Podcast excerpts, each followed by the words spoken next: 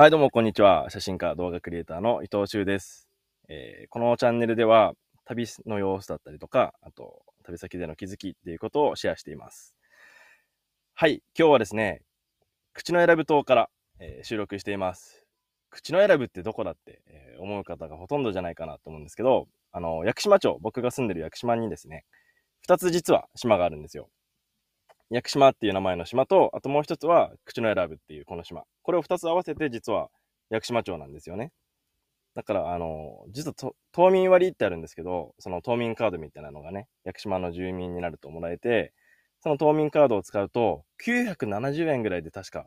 来れるんですよね、ここまで。で、まあ同じ屋久島町だし、1時間半ぐらいのフェリーでね、来れる島だし、ずっと行ってみたかったんですけど、やっとこのタイミングで、えー来ることができました。で、今回は2泊3日の、えー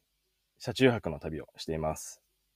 で、今日はですね、口の選ぶがどういう島だったっていうところと、あと、えーテーマはですね、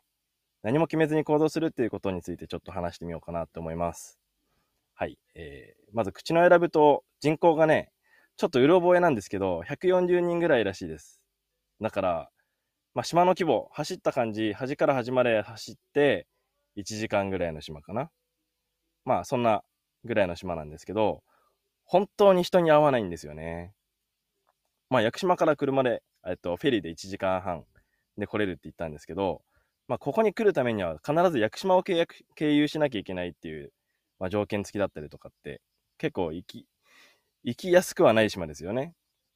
で、しかも、あの、大体情報リサーチしても、まあ、火山が7年前に噴火したとかね、それぐらいしか出てこないわけですよ。だからまあ、どういう、まあ、言ったら観光的な部分で言うと、何ができるんだろうとかって、非常に分かりづらい島で、まあでも、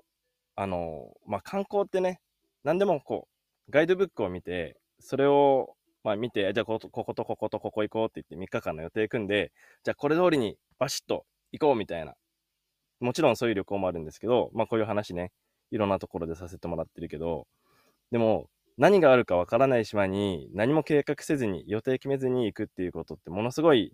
僕は好きで、まあ今回口の選ぶってね、そういうことができる島なんじゃないかなと思って来てみました。で、屋久島って実は火山じゃないんですよね。火山だと思う人が多いんですけど、あの、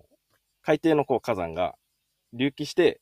もこもこもこもこって上がってきて、で、出来上がった島で。で、高さで言うと、2000メートルに近い山の高さがあるんですよ。だから、山としても九州最高峰の島なんですけど、えー口の選ぶは逆に火山の島で、緑の火山島とかって言われてるって言ったっけかな。はい。7年前にですね、噴火してニュースでなったので、もしかしたら覚えてる人もいるかもしれないですけど、まあ、あの、そういう火山の島です。だから7年前に噴火したところでね、土石流とかの関係で、今でも立ち入れない区域とかもあって、だから本当は行きたかった、あの、山とかね、その山の道とかって、今通行止めになってて、残念ながらそこは行けなかったんですけども。で、ちなみに、ここに来て商店、商店あると思ってたんですよ。でそしたらね、今年の3月に閉閉店しちゃったらしくて、島唯一の商店が。だから、島に住んでる人たちはもうオーダーして、で、それが、あの、週にね、何回か届くみたいだから、それで生活してるらしいけど、知らないで車中泊で来る人は結構大変だなって思いました。ちなみに、飲食店ゼロ。なんとね、飲食店が一軒もないっていう島でございます。まあ逆に言うと、あの、現代のね、こういういろんな、まあ人混みだったりとか、あとインターネットとかね、まあそういうところから離れて暮らしたいなとか、ちょっとそういう風にしてくる移住者ももちろんいるし、こういう変わったね、旅人もたまにいるんじゃないかなっていう感じです。で、なんでこういう何も決めない旅っていうことが自分が好きなのかっていうところなんですけど、すべて決めると、そのスケジュール通りに動くことが目的になっちゃうじゃないですか。もちろんそれもいいんだよ。あの、スケジュール通りに決ま、もうできて、よっしゃ、今回も、あの、いい旅ができましたっていう、そういうマインドに持っていくこともできるけど、でも、なんで旅人が旅をし続けるかっていうところに戻るんですけど、あの、やっぱり何があるかわからないから楽しいんだよね。だから、どんな風景があって、もうそこにどんな食べ物があったりとか、どんな人がいるか全くわからないっていう、この状況で、入ってね、その島で旅をしながら自分で発見していくって。で、予定がないから、急に、あの、おじいちゃんに会って、今から一緒に釣りに行かないかとか言われても、わ、予定ないから行きますよとか、あの、うちにご飯食べに来ないかって言われても、すぐに行けたりとか、そういう人との新しいつながりっていうものをその場で第一優先して大切にできるということもあるし、まあそういうちっちゃい多分出会いとかね、なんかそういうところから、あの人がいるからまたこの島に戻ってこようとかって、えー、ちなみにね、今、口の選ぶと、えっ、ー、と、ライブ配信とライジオ収録を同時にやってるんですけども、口の選ぶっていう島にいます。はい。まあそういうことだと思うんですよ。まあだから予定を組まずに、そういう何が来ても、急にあそこいいよって、あそこサンセットいいよとか、あの、シュノーケルスポットがここにあるよって言われた時に、ああ、でも予定組んじゃってたから行けないじゃんってなるのめちゃめちゃもったいないじゃないですか。だから、あえて予定は決めずに。で、その時の、まあ出会いと、インスピレーションと、まああとは地図を見ながらね、地図は、あの、僕は大好きでよくこう見てて、地形とか見ながら、きっとこことか写真にいいんじゃないかなとか、そんな感じで車中泊スポット見つけて、で、そこで泊まりながら、星とか夕日とか朝日とか撮ったりするんですけど、はい。あの、まあそうやってね、自分のインスピレーションと、っていうことを大事に旅をしています。で、口の選ぶ島に来てみての感想なんですけど、あの、ものすごいワイルドだね。なんか、島全体見渡せるぐらいの、そんなに大きくない島で、そうで、しかもね、温泉があるんだよね。この、旅してて、一番やっぱり大変なのが、シャワーが浴びれないとか、一週間シャワー浴びてないとかっていう風になっていくと、だんだんこう心がやつれてきたりとか、する すると思うんだけど、でも、口の選ぶ島には4つ温泉があるんですよね。この4つの温泉で、全部200円で、しかもなんか、無人のところにコイン200円入れて入るような温泉なんですけど、あの、泉質がものすごい良かったです。だから、まあ一日シュノーケルやっても、屋久島みたいに川に入って遊ぶことがあんまりできなくて、そんなに川がなくてね、できないんですけど、でも、海に行ってシュノーケリングしたら、下から、もう本当にこれ、名前通りの海中温泉って、もうそのものじゃないかなっていうぐらい、海中からボコボコボコボコっていう浮きで、あの、上がってくる、えっと、泡とかですね。あと、あれ、なんて言うんだっけ？あの湯の花だ。湯の花？あの白いやつ？あれが海底にこう、湯の花が固まった岩とかがあるわけなんですよね。だからそういう地形も面白かったし、まあこの温泉があるっていうところが、日本がすごい旅のしやすい理由の一つにもなってるんじゃないかなって思います。はい。まあ温泉が4つあるっていうのと。まあでも焦点がないから、まあ何をしたかっていうと、僕たちはちょうどそれをね、前日に聞いてたんですよ。だからそれがすごいラッキーだったんですけど、あの、商店が閉鎖しちゃったんだよっていうことを聞いてたので、屋久島からもうよ3日間に必要な食事を買って、で、まあ、キャンプご飯だからね、炒めるぐらいのもの、野菜とかと、あと、まあ、最悪の、もう緊急事態用の一応、カップラーメンというか、インスタントラーメンと、そんなのを買って、えー、来ています。はい。で、今日のね、3時のフェリーで帰っちゃうんですけど、えー、口の選ぶと、あのー、人に、人に全く会わずに、ヤギと、えー、鹿ばっかりでした。でもこういうところに来てる面白い、あの、島を歩いて旅ま、旅してますっていう旅人だったりとか、まあそういう人たちぐらいだったかな、今回出会ったのは。だからほとんど人に会ってないんですよ。あ、で、ちなみにですね、商店3月にクローズしたって話したんですけど、実は新しい商店できてました。で、ここで、あの、お菓子とか、お肉は全部冷凍で売ってて、で、若干野菜もあったかな。玉ねぎとか。まあでもやっぱり利用者がすごい少ないみたいで、たくさん品揃えがあるってわけではなかったんですけど、でも、あの、これがあればね、とりあえず食べ物がなくて死ぬことはないっていう安心感につながるんじゃないかなって。やっぱり、焦点がゼロっていう島で、焦点ゼロでやりくりできてる島で焦点をやろうってすごい決意だなって思いましたね。ちなみにその焦点のことを知ったのは、温泉に温泉に行った時に、その横にある張り紙みたいな、なんか、なんとか小学校のこの生徒の作文ですみたいなのが載ってたんですけど、そこに、娘さんが、今僕、私は反抗期ですけど、お父さんが誰もやってないことをやるんだって言って、この島で商店を始めて、あの、まあ、誰もやってないことをね、仕事にしています。ものすごいかっこよくて、私も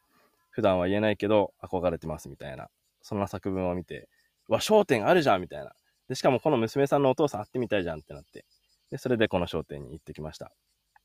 はい。まあ、口の選ぶと、もし行く機会があったらね、屋久島とセットで行くことになるので、屋久島からしかフェリーが出てないから、まあそういう機会がありましたら、ぜひ行ってみてください。で、えー、まあここは本当に計画できるような島じゃないからね、絶対にここに行って、ここに行ってって、そんな観光スポットないです。まあ一応、口の選ぶ八景みたいなのが確かあったのかな。でも行ってみたら、もう竹が多いんですけど、竹やぶで、竹の背が高いから全然その景色見えなかったりとかね。そういうとこばっかりで、だからもう自分で絶景を開拓していくような、そんな島になってるんですけど、でもだからこそ、今ね、SNS とかですごいいろんな写真がもう見れちゃうけど、そういうのを見ないで自分の絶景を探しに行く旅っていうのができるんじゃないかなと思います。まあ、あとは自分一人になれる。こうやって車中泊すればね。あの、民宿あるんですけど、今回はもっと自然に近い距離で、えー、滞在したいなと思って、まあそんなことで車中泊にしています。はい。まあ、口の選ぶとにもし行く機会があったらですね、ぜひ参考にしてもらえればと思います。忘れてた。最後にですね、レターを受け取ったので、そちらを紹介したいと思います。前回の、えっと、屋久島で配信したラジオに関してですね、屋久島、周さんのお話を聞けば聞くほど本当に行きたい。でも、エッセンシャルワーカーとして今いる場で必要とされている身として、そうもいかないこともあり、そんな私が屋久島行ったり、戻りたいってなっちゃうのも怖いし、とか思っちゃったり。でもいろいろ考えさせられるいい話でした。ありがとうってことでした。どうもありがとうございます。エッセンシャルワーカーってね、あの、必要とされてる職業のことですよね。まあだから、えっと、ちょっとこれ、レターを受け取ったお名前とかを最後に書いて、文章の中に書いてもらえれば読めるんですけど、こちらから誰が送ってくれたって見れないんですけど、えー、レターどうもありがとうございます。まあそうですね。屋久島一回来ちゃうと、本当にものすごいゆったりできる。ゆったりして自分と向き合うにはものすごくいい場所なんですけど、まあでも、あの、今必要とされてて、そこから離れられないっていう状況があるんだったら、あの、まあそういうふうにね、自分がしたいんだったら、その気持ちに正直に言ってもいいんじゃないかなって思います。でももし本当に自分は必要とされてるけど、自分にとってそれは必要ないって思ったら手放してもいいことだと思うんですよ。まあ必要とされてるから、そのために頑張る。これ会社とかでもすごくあることじゃないかなと思うんですけど、あの、やめ、やめられたら困るとかね。出られ、もうこの街出られたらどうするんだとかね。でもそれって街の都合だったり会社の都合で自分の都合じゃないですよね。自分がもしこの会社にもっといたいなとか、この会社であの自分の力を役立てて、で、さらに自分のスキルアップとかレベルアップもしたいなって心から思えてるんだったら、あの、まあ、そもそもそういう時って迷わないと思うんだけど、あの、まあ、それをやったらいいし、心に忠実にね、っていうことなんですけど、でも人から求められてるから、自分は本当にしたいことはあるけど、人が求めてるからそっちを優先するっていうと、まあ結局、長続きしなかったりとか、長続きしても体壊しちゃったりとか、結局全ての病気って心からってもう、たくさんの、あの、お医者さんが言ってるわけなんですよね。だからそのストレスっていうものを抱えると、結果的に、あの、何もできなくなっちゃう。体を壊したりとかね、しちゃって本末転倒になっちゃうし、まあ、あの、ちゃんと前回の話もそうだったんですけど、自分が本当にこうだって思ったことをやろうとして、で、まあ、